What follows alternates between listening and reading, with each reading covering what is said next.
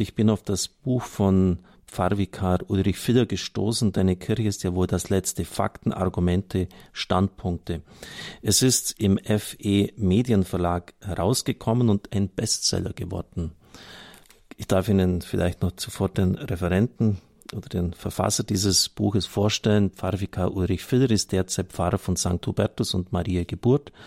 Fünf Kirchen sind dort Verein fusioniert worden, wo er jetzt tätig ist, im Norden von Köln.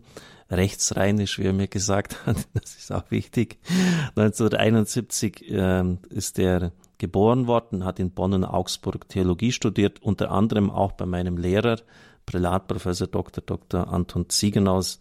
Eineinhalb Jahre war er dort in Augsburg. 1998 wurde er dann zum Priester geweiht. Stationen seines Wirkens waren in der Kaplanszeit Neuss, dann Rösrath, Gräfenbruch, wo dann auch Kaplan und Pfarrvikar war. Vielen von ihnen ist er bekannt unter ja, Sendungen, die er bei Credo und Grundkurs des Glaubens gehalten hat.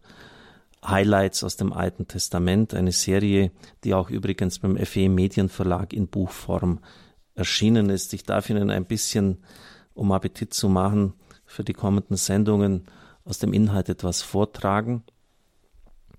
Er hat es gegliedert nach historischen Fragen, Liebe, Lust, Leidenschaft, Sakramente der Kirche, Maria, Kirche und Frauen, typisch katholisch und die Kirche auf Erden. Es geht um das angeblich finstere Mittelalter, die Kreuzzüge, Hexenverfolgungen, Inquisition, Fall Galilei, der gerechte Krieg. Ein besonderes Reizthema dürfte der nächste Abschnitt sein, der Papst und die wahre Liebe, kein Sex ohne Ehe, der Papst und die Pille, Kondome, Homosexualität, Bevölkerungsexplosion, die Unauflöslichkeit der Ehe, dann auch die Brüder Jesu beim Thema Maria, Priestertum der Frau wird heute auch sehr diskutiert, die Unfehlbarkeit des Papstes unter typisch katholisch, Zölibat, Hölle, Ökumene, die Kirche auf Erden da, Kirche und Pomp, Prunk und Pomp, das liebe Geld, Demokratie, Fortschritt. So, das sind mal die wesentlichen Punkte aus seinem Buch. Der Rektor der Hochschule aus Heiligenkreuz hat beim Treffen von Kirche Notostpriesterhilfe ausgeführt, Professor Weiner, dass bei vielen Menschen heute der Pavlovsche Effekt eintritt. Das heißt, wenn sie von der Kirche etwas hören, dann kommt sofort, kaum dass man irgendwie Diskussion begonnen hat, ja, was die Kirche alles angestellt hat, was die Negatives gemacht hat, was die im Laufe ihrer Geschichte da alles verbrochen hat, vergiss doch deine Kirche. Und das ist ja auch der Titel von dem Buch von Pfarrvikar Filler, deine Kirche ist ja wohl das Letzte. Wahrscheinlich ist es Ihnen auch so gegangen, lieber Mitbruder, und deshalb haben Sie dieses Buch verfasst. Oder was war denn konkreter Grund, warum Sie sich jetzt da diese Arbeit gemacht haben, so ein Buch herauszugeben? Ja, ich bin eigentlich schon als, als Heranwachsender, als Jugendlicher mit genau diesen Fragen immer wieder konfrontiert worden. Ich stamme aus einer Pfarrgemeinde in der Diaspora, wo man als Katholik in der Minderheit gewesen ist und wo man immer wieder sich bei allen möglichen Situationen sich diesen Fragen stellen musste. Später, als ich dann im Studium war, war es dann genauso, dass ich andere Studenten kennengelernt habe und dann wurde gefragt, was machst du denn so?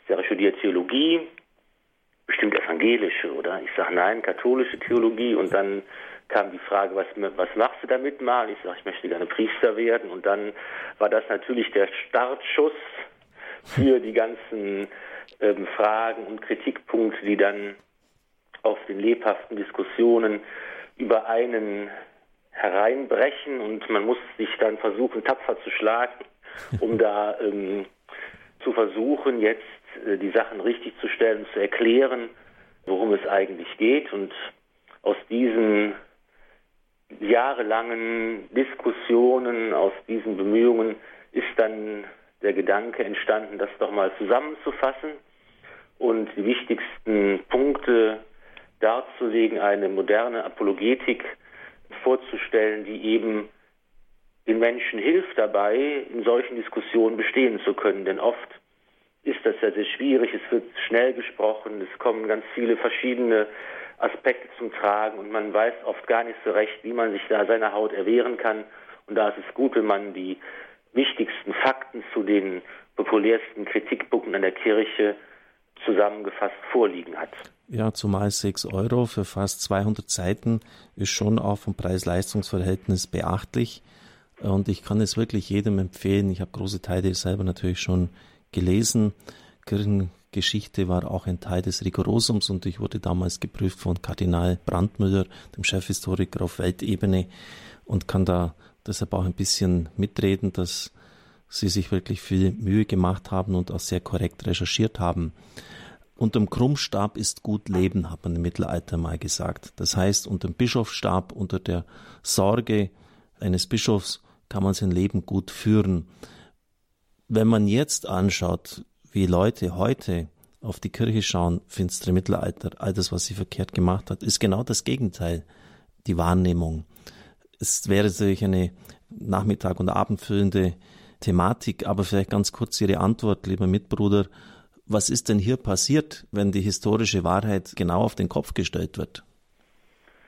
Das sind eben diese, wie sagt man, schwarzen Legenden, die in die Welt gesetzt worden sind und die eigentlich die Wirklichkeit genau ins Gegenteil verzerren. Das Bild vom finsteren Mittelalter, das eigentlich in den Köpfen der Menschen steckt und das genaue Gegenteil ist eigentlich der Fall. Und da muss man einfach versuchen, immer wieder aufklärend und erklärend darzustellen, wie äh, tatsächlich die historische Realität ausgesehen hat. Es ist eben vielfach so, dass solche falschen oder verzerrenden Darstellungen in Umlauf gebracht werden. Wir kennen das zum Beispiel auch aus der Zeit des Dritten Reiches, als Propaganda gemacht wurde gegen die Kirche und man auch genau solche Kritikpunkte auch propagiert hat. Wir kennen das aus der Zeit des Kulturkampfes etwa, dass man eben auch da versucht hat, die Kirche und ihre Geschichte schlecht zu machen. Ja, aber es bleibt uns nichts anderes übrig und ich glaube, letztlich wird sich die Wahrheit auch durchsetzen. Danke, lieber Mitbruder. Und ich würde mich freuen, wenn dieses Buch dann auch bei Ihnen Beachtung findet und dass Sie es auch wirklich von den Argumenten her verinnerlichen.